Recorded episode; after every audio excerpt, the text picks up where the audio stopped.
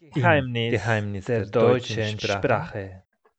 Guten Abend und willkommen zu der neunsten Folge der, des Podcasts Geheimnisse der deutschen Sprache. Heute reisen wir virtuell nach Bremen und da auf der Suche, um diese Geheimnisse aufzudecken, begegnen wir Emanuel. Hallo Emanuel, wie geht es dir? Hallo David, ich grüße dich. Mir geht's gut, danke. Schön, ähm, dass es geklappt ja, es hat. Alles schön, dass es geklappt hat. Ähm, ich freue mich, dass ich äh, hier bin und dass wir heute uns kurz austausch austauschen dürfen. Auf jeden Fall, weil in der Interaktion ergibt sich diese Möglichkeit zu lernen. Und eigentlich reden wir kaum in dieser deutschen Sprache, da unsere Muttersprache, unsere gemeinsame Hauptsprache Spanisch ist. Und deswegen freue ich mich besonders, dass es äh, uns gelungen ist auf diesem Weg. Ich würde mich interessieren, was dein Bezug zur deutschen Sprache ist oder geworden ist. Mein Bezug zur deutschen Sprache. Hm. Ich würde nicht sagen, Deutsch ist ja meine Muttersprache, weil das ist ja klar, Spanisch meine Muttersprache, aber äh, mittlerweile ist das so, dass äh, keine Ahnung, durch, durch den Alltag oder durch, äh, durch, die, so, durch die so viele Jahre, die ich ja gelebt habe, äh, fällt es mir manchmal sogar einfacher, etwas auf Deutsch zu artikulieren oder einen Satz aufzubauen, äh, als, am, als im Spanischen. Und das heißt, du also hast in deinem gesagt, Alltag sozusagen bestimmte, sei es berufliche, persönliche äh, Angelegenheiten so integriert, dass du dich damit besser ausdrücken kannst. Das ist ein Zeichen für Integration im Endeffekt. Äh, ja, klar, wie gesagt, ähm, weil ich, ich, also ich habe ja ähm, zum Beispiel hier einen Mitbewohner, der auch Spanisch spricht. Also der kommt aus Deutschland, aber ähm, seine Eltern kommen aus der Dominikanischen Republik. Und manchmal versuchen wir einfach so Spanisch zu reden und dann zwischendurch fallen immer wieder irgendwelche Wörter auf Deutsch in, weißt du, ins Gespräch, weil wir einfach den Begriff gerade auf Spanisch nicht, äh, nicht kennen oder mir halt den Begriff auf Spanisch nicht einfällt. Weißt du, was ich meine? Ganz genau, dass man einfach äh, da so sozialisiert, dass du zum Beispiel ihn äh, kennengelernt hast auf diese deutsche Sprache und deswegen ihr seid auf dieser Ebene besser verbunden als jetzt auf diese andere Sprache. Ja, mag ja sein, aber wie gesagt, es ist halt manchmal komisch, wo ich mir denke, okay, wie hieß das nochmal auf, auf Spanisch oder wie sagt man das eigentlich auf Spanisch? Und ich meine, ich muss auch ehrlich sagen, äh, ich, ich fand vorher Deutsch eine sehr, sehr trockene Sprache. Weißt du, aber mittlerweile äh, gibt es ja so viele Ausdrücke und, und, ähm, und Wörter, die auf Spanisch nicht gibt, weißt du, wo man, wo, wo ich denke, damit kann ich mich besser ausdrücken oder kann ich äh, quasi mein, mein, meine, mein Gegenüber ein, ein besseres, äh, weißt du, einen besseren Austausch anbieten durch, Deutsch, durch diese Wörter, die ich, ja, die ich kenne, weißt du? Deutsch ist sehr vielfältig auf jeden Fall. Und man kann einfach, äh, das war für mich die Entdeckung in diesem Partikel, dieses, das ja, war äh, so, dass äh, man könnte ganz viel, eine größere Palette, also einfach eine ähm, größere differenzierte äh, so, so Ansprache machen. Einfach, mhm. du könntest viel äh, präziser, also viel subtiler, einfach eine Meinung ja. äußern oder einfach eine Einladung annehmen, ablehnen. Und das war für mich der springende Punkt. Dann habe ich gemerkt, okay, deutsche Sprache ist, wie du meintest, nicht so trocken, nicht so monoton, ja. sondern es gibt einfach ganz viele Zwischenstufen, die man äh, auch äh, dadurch sich auch bereichern kann. Das, das bin ich äh, ja voll bei dir. Ja. Okay.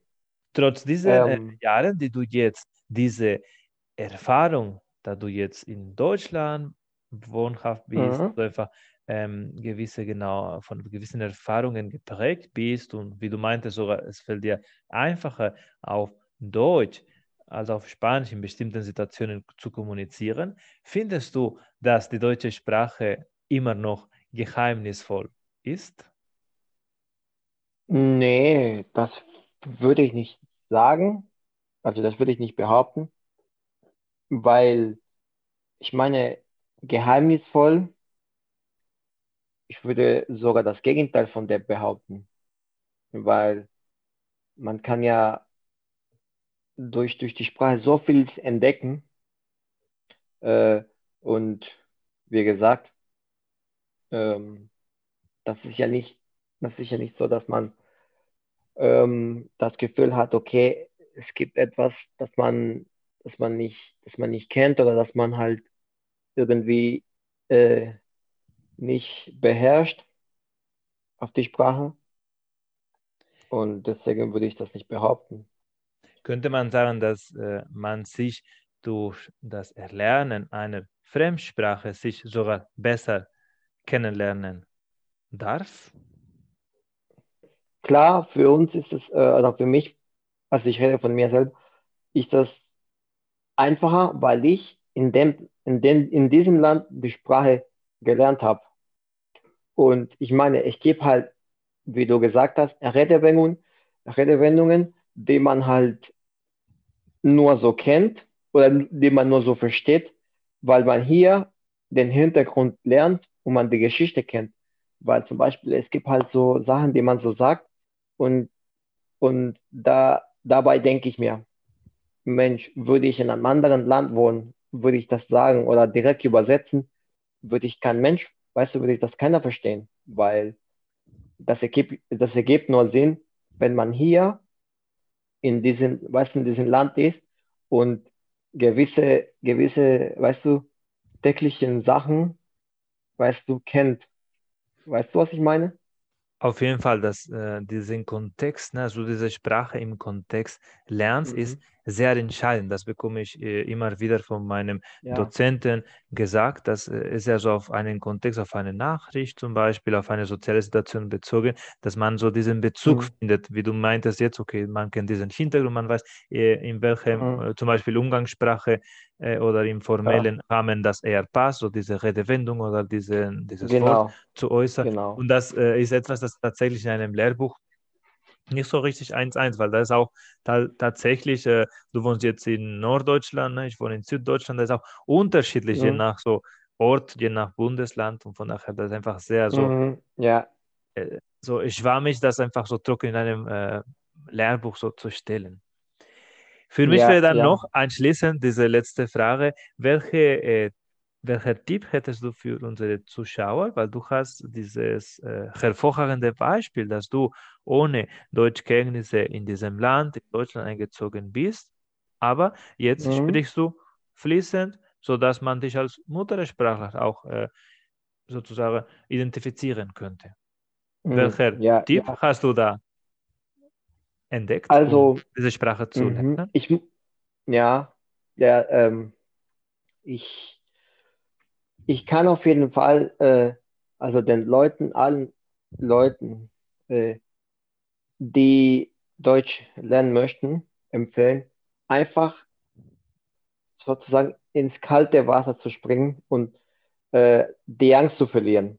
Die Angst, irgendwas falsch zu sagen, zu verlieren.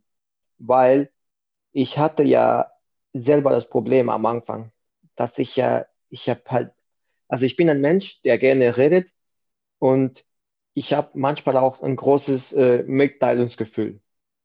Und ich hatte am Anfang äh, einfach Angst, irgend, irgendwas zu sagen, weil ich dachte, Mensch, wenn ich was, was falsch sage, dann werde ich ausgelacht oder, oder keine Ahnung, werde ich falsch verstanden oder so.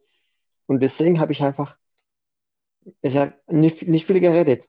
Und das hat, das hat mich sehr geärgert, dass ich nicht äh, reden, also nicht so viel reden konnte, wie ich wollte, weil ich mich nicht getraut habe. Weißt du, ich habe mich einfach nicht darauf getraut. Und das war ja ein großer Fehler.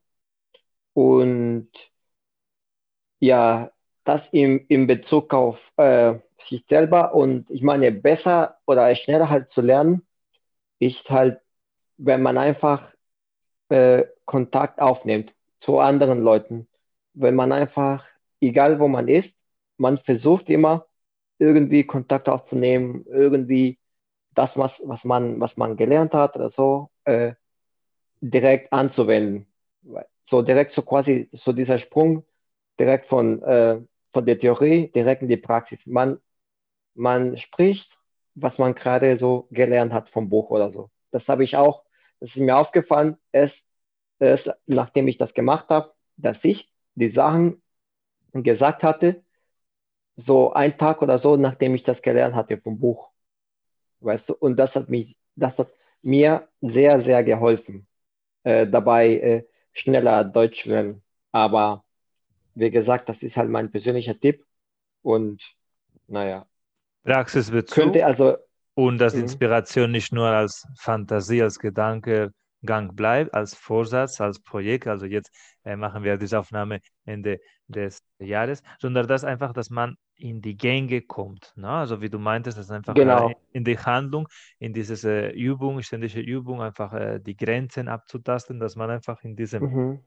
Ähm, Fähigkeit kommt, zum Beispiel sich auszudrücken, eine Diskussion anzufangen, mhm. Argumente, äh, etwas gegen Steuer, Nein sagen, was auch immer. Aber sonst ist natürlich man äh, begrenzt, wenn man nur so diese passive Rolle hat. Das ja, ja genau. Das ist genauso bei, bei mir. Also das war auch so meine, meine Erfahrung, dass ich, es war so ein Punkt, wo ich habe gesagt, wenn ich das jetzt nicht richtig, äh, äh, so praktisch genau voll durchziehe und diese Ängste überwinde, dann äh, komme ich nicht mhm. mit meinem mündlichen Ausdruck voran. Mhm. Ja, ja, auf jeden Fall. Sehr inspirierende Einleitung. Jetzt gehen wir aber zu dem ersten Teil von dieser Prüfungssimulation und es geht darum, dass äh, ich ein Thema von dir bräuchte, um darüber fünf mhm. Minuten lang zu referieren. Welches Thema wäre ja. das? Also, ich bin ein Fan von, äh, von der äh, vegetarischen Ernährung und ich glaube, wir könnten uns darüber sehr gut unterhalten, da du auch gerne kochst und auch äh, genau. zu Hause für, oder für dich äh, sehr, sehr, sehr gesund einkaufen gehst. Ich meine, wir könnten sehr gerne darüber sprechen. Gib mir am besten äh, ein paar Unterpunkte. Äh, was sollte mhm. sozusagen in diesem Vortrag äh, eingeschlossen werden? Genau, zum Beispiel, ich möchte, dass du, dass du mir zum Beispiel, also, äh, was ist für dich zum Beispiel, also du isst ja Fleisch, oder was wäre, was wäre für dich, also der größte Aufwand, und Vegetarier zu werden? Was könntest du, auf was könntest du nicht verzichten? Zum Beispiel, ich kann da sein, dass du sagst, ja, ich kann zum Beispiel auch auf Schweinefleisch verzichten, aber auf Hähnchen kann ich nicht verzichten oder auf Fisch kann ich nicht verzichten. Also oder so ein bisschen die, die Stufe zwischen äh, eine, sag ich mal, omnivore äh, Ernährung, also einfach eine, ein übliches Diät, eine übliche Diät und eine strikte vegetarische Ernährungs. Hm. Okay. Naja, es gibt halt, halt den Begriff Ovo, Vegetarier, also die essen halt Fleisch und Käse okay. auch. Und es gibt halt so quasi Pesketarier, die essen halt nur Fisch. Also die essen kein Fleisch außer Fisch. Also Fisch ist halt auch ein Tier, deswegen mhm. verstehe ich das auch nicht, aber äh, das fällt auch unter vegetarische Ernährung, der Begriff Pesketarier. Genau. Du hast halt diesen Aufwand, dass ich auch diese Zwischenstufe eventuell, äh, wie soll ich sagen, so bewerte oder dass ich ein Statement abgebe. Was noch würdest mhm. du dir wünschen für diesen Vortrag? Dass du, dass du also, also wenn du auch mir ein, zum Beispiel sagen könntest, wie könnte man also eine vegetarische Ernährung direkt umsetzen. Also wenn man als Fleisch, wenn man von einem, von einem Fleischesser ausgeht, zum Beispiel, dass du sagst, ja, okay, man könnte zum Beispiel, wenn ich ja jeden Tag äh, zum Mittagessen keinen Reis und ein Stück Schweinefleisch esse, dass du sagst zum Beispiel, ich könnte anstatt äh, Fleisch einen Salat essen oder ein Stück Käse oder so.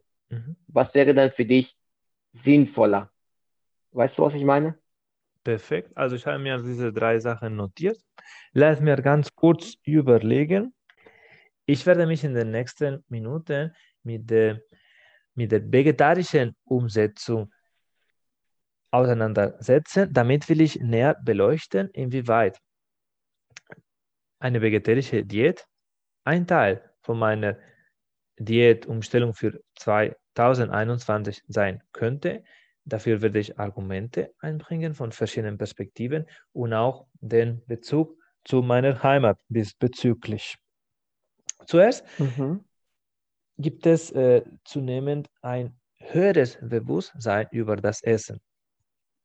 Vor allem geht es darum, dass viele Menschen aktuell aufgrund des Lockdowns viel mehr Zeit haben zu kochen oder die Rezepte auszutauschen und vor allem sich gründlich überlegen, warum sie essen, was sie essen. Wir sind im Endeffekt, was wir essen und ist auch ein Teil von Umgang mit uns selbst, wie wir uns ernähren. Und da ist einfach ein Aspekt, äh, wie viel Anteil von Fleisch beinhaltet das.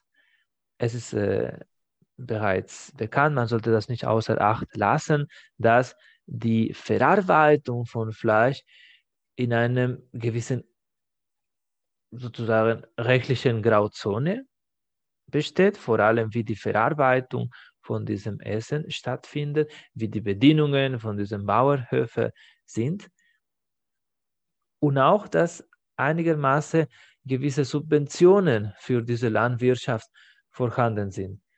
Für mich äh, klingt es etwas äh, künstlich, dass ein Kilogramm Putenfleisch, als ein Beispiel zu sagen, mehr kostet als ein gewisses äh, Bio-Blumenkohl, äh, zum Beispiel von der gleichen Menge.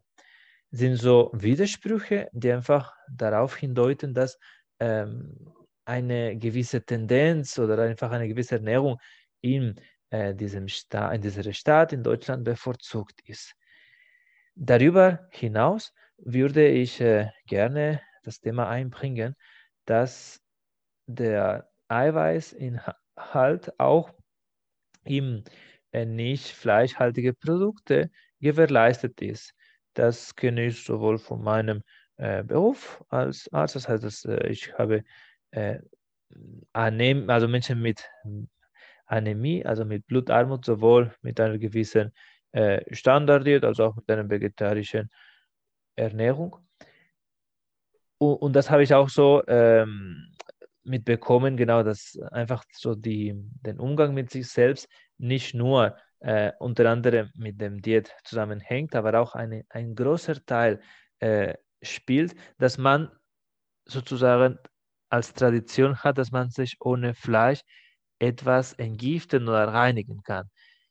Wir können zum Beispiel an der äh, christlichen Tradition von diesen 40 Tagen Fasten, in dem aktuell eher nur freitags auf Fleisch verzichtet wird. Das hat einfach mit diesen Komponenten von sich zu regenerieren, sozusagen. Auch ist äh, wichtig zu, zu, be mit zu bekommen, dass die Verarbeitung von äh, Gemüsen, von Obst viel umweltfreundlicher ist als bei den üblichen Tieren. Wie bereits in der äh, Gliederung erwähnt, es gibt verschiedene Stufen oder äh, sozusagen hierarchische Ebene, in der man bis zum Vegetarier wird.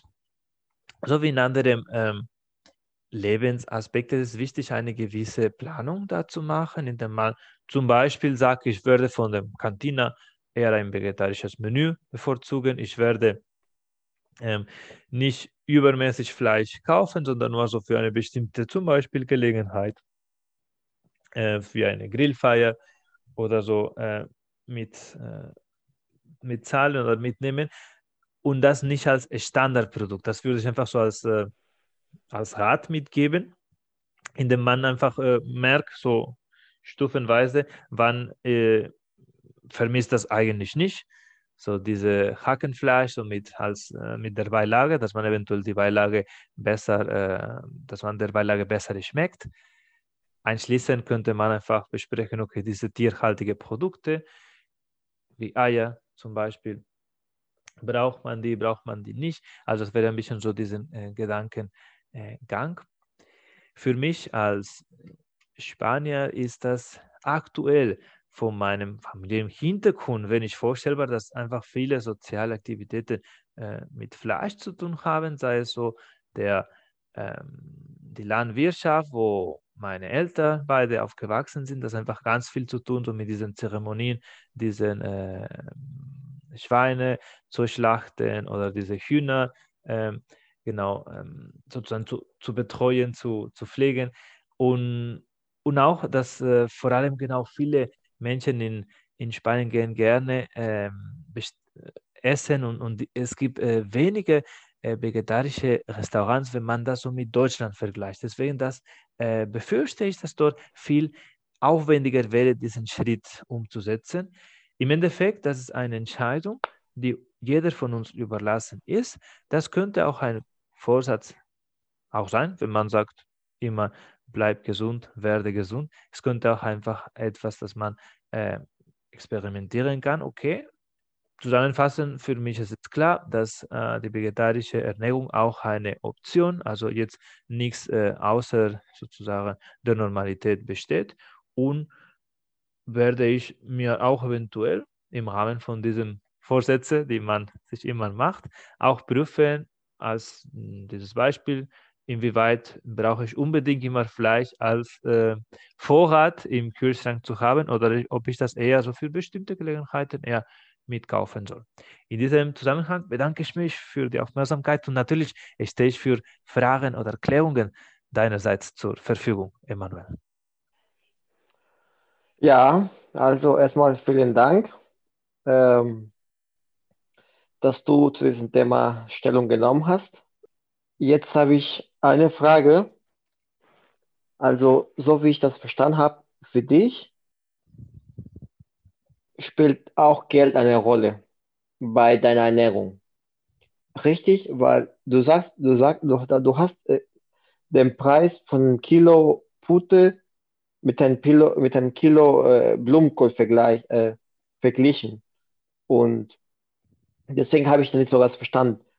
Wolltest du äh, äh, darauf hinaus, dass du eher Wert darauf legst, äh, auf, deine, auf deine gute Bioernährung, obwohl es mit Fleisch äh, ist, oder, oder wolltest du einfach sagen, dass, dass du das nicht einsiehst, dass da dass äh, ge äh, gewisses Gemüse oder äh, Obst oder Früchte, was auch immer, äh, manchmal sogar teuer sind als ein Stück Fleisch. Hm, damit wollte ich äh, meinen, dass auch ein wesentlicher Faktor in dieser Entscheidung äh, ist, weil wenn man zum Beispiel jetzt nicht ein mhm. Top-Verdiener-Gehalt hat, vielleicht kann man sich mhm. diese Kosten von verschiedenen gesunden Produkten wie Brokkoli oder was auch immer äh, tatsächlich ja, leisten. Ja.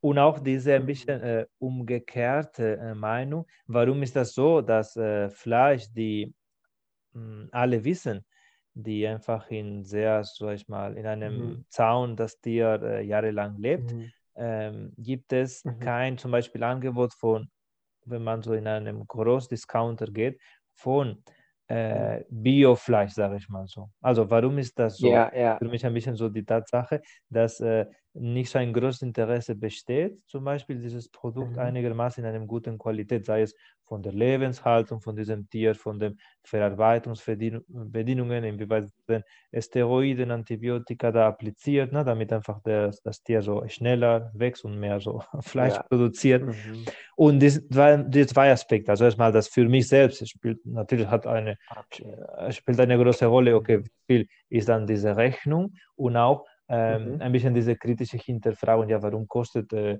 äh, das sowas so billig, wenn das hinterher eventuell ungesund ist? Weil zum Beispiel mein Cholesterol ja. dadurch, äh, meine, meine Wettwerte dadurch mhm. erhöht werden. Erhöht wird. Mhm. Ja. Okay. Ja, verstehe. Mhm. Es gibt zum Beispiel Länder oh, wie, wie die Schweiz oder so, die eine Art von ähm, von Bestrafung machen, indem einfach äh, Fleisch oder, oder Milch oder so viel teurer sind, äh, einfach um mhm. zu ähm, um, darauf, um, darauf, hinzuweisen, es gibt einen Ausgleich, es gibt so bestimmte Tierschutzgesetze und deswegen äh, es mhm. gibt mal dieses Angebot. Aber man weiß, okay, ich kaufe so ein gewisses Produkt, die einfach eine gewisse passende Tierhaltung, Verarbeitung mhm. und so weiter hinter sich hat. Okay, jetzt verstehe ich. Mhm. Und ja, eine, eine andere Frage hätte ich noch.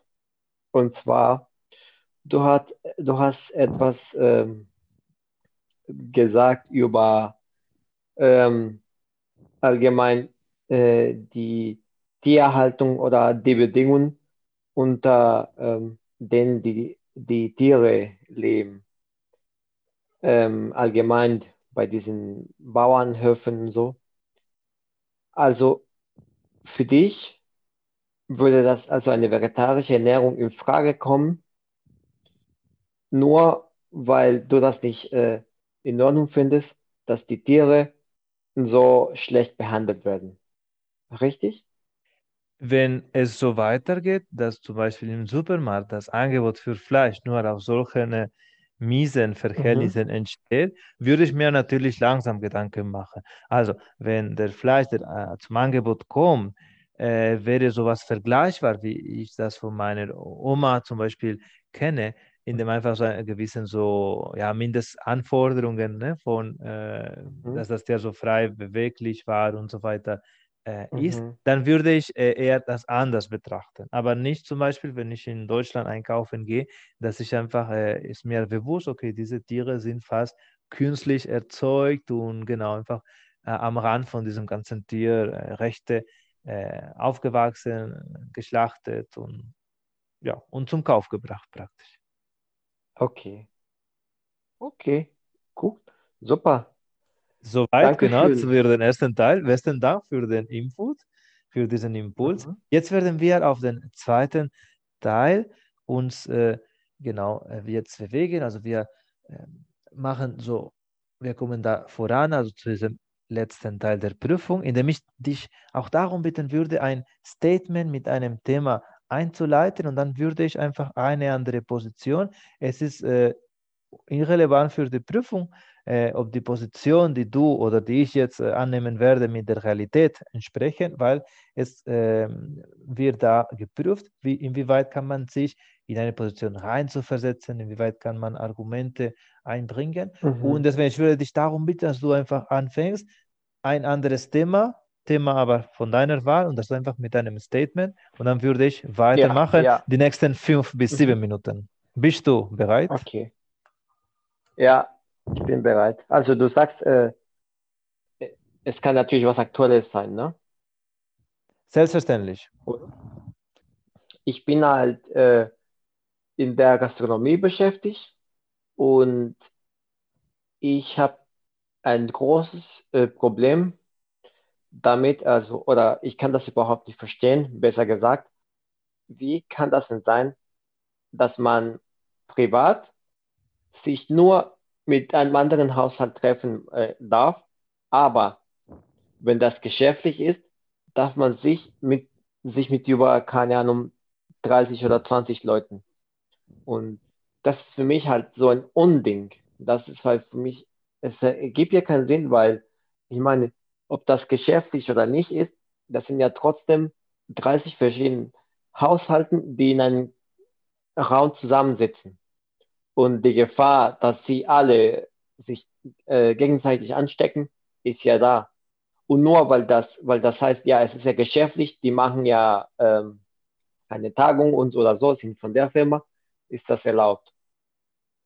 Aber ich meine, heutzutage, wo, wo man denkt, ja, heute ist alles online machbar, man hat ja ähm, das Mittel, man hat ja Internet, man hat ja ähm, äh, was weiß ich, Zoom, äh, Skype, also ganz viele, ganz viele Apps. Also es gibt ja so viele Wege, um das äh, virtuell zu machen oder zu gestalten, aber trotzdem treffen sich, weißt du, so immer wieder ähm, Leute, weißt du, wo ich mir denke, nur weil es geschäftlich ist, äh, ist das so erlaubt.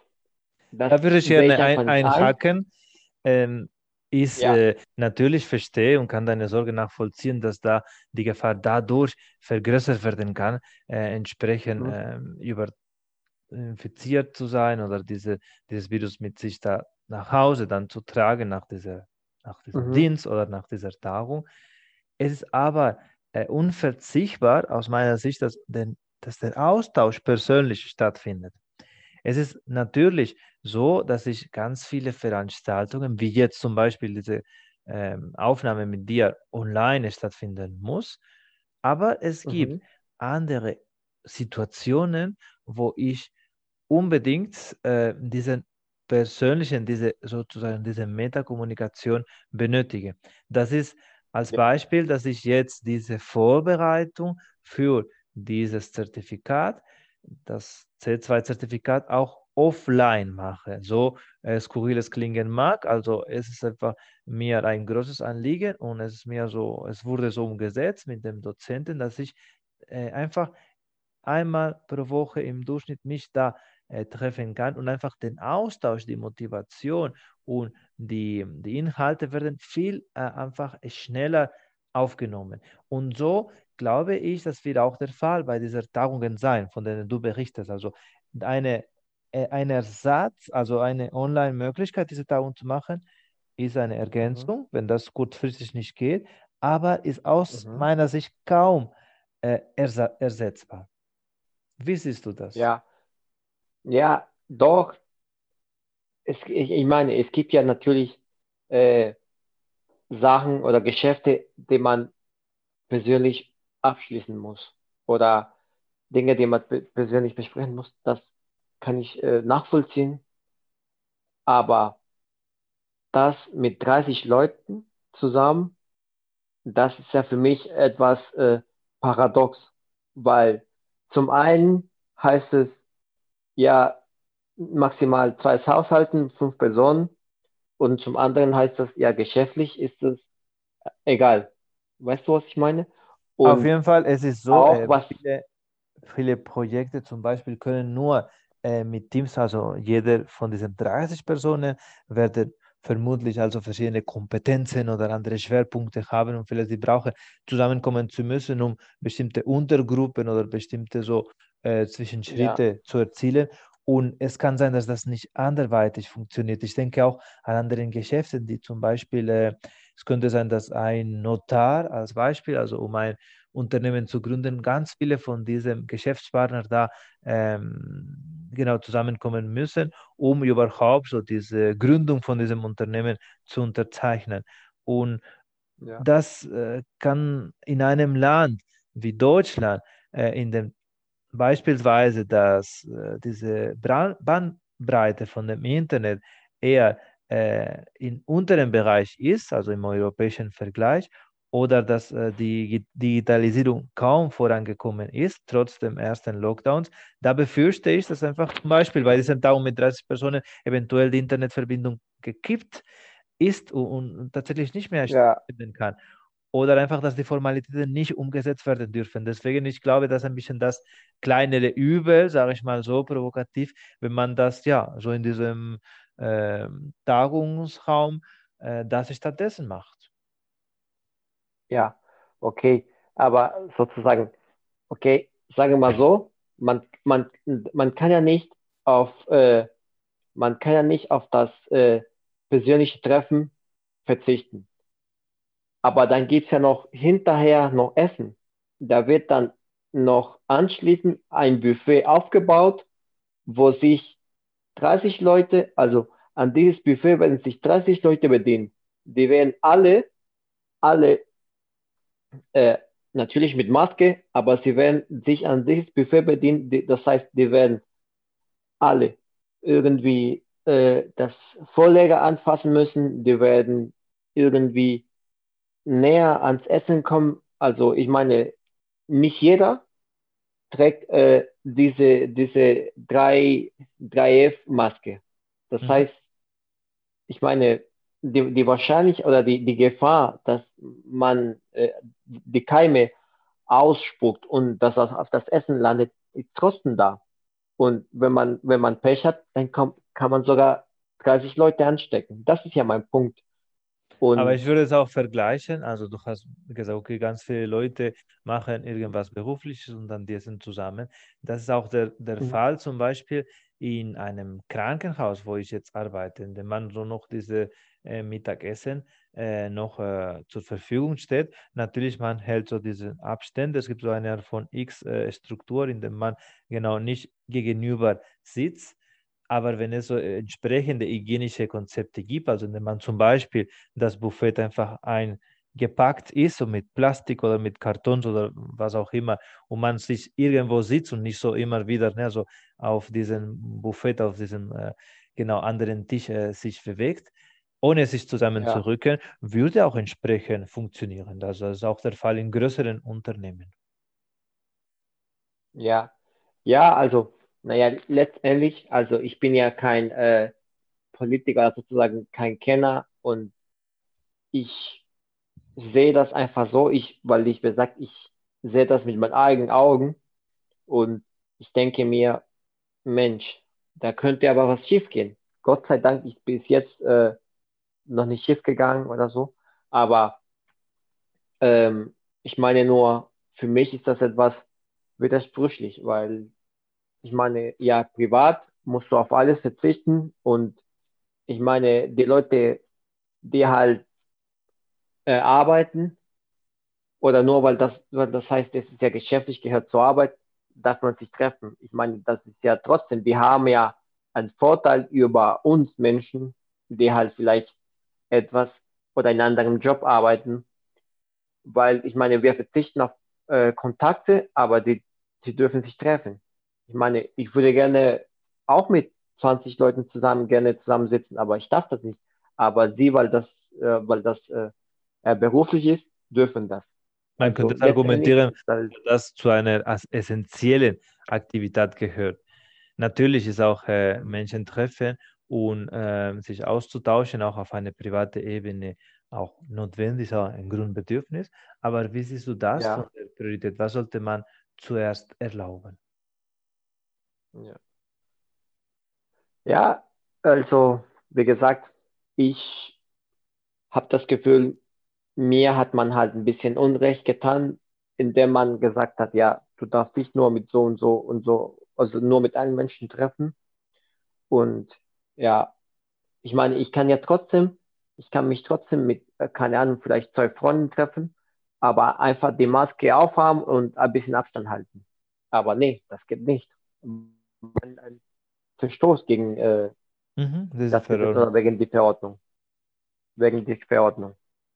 Na, das ist für einfach mich so. Wäre, genau, für mich wäre der, der Kompromiss definitiv, dass äh, genauso auch äh, Hygienekonzepte auch eingerichtet werden können, indem man zum Beispiel Vereine, ich denke jetzt Stammtisch, Leben, was ganz wichtig in Deutschland ist, dass man auch unter Einhaltung mhm. bestimmten so Reihenfolge oder ähm, Protokollen auch so wie dieses Buffet, ne, wie diese Tagung, die du beschrieben hast, mhm. vielleicht in einem geringen Umfang oder in einer geringen Häufigkeit, aber dass das dass auch überhaupt ermöglicht wird, statt äh, monatelang darauf zu verzichten.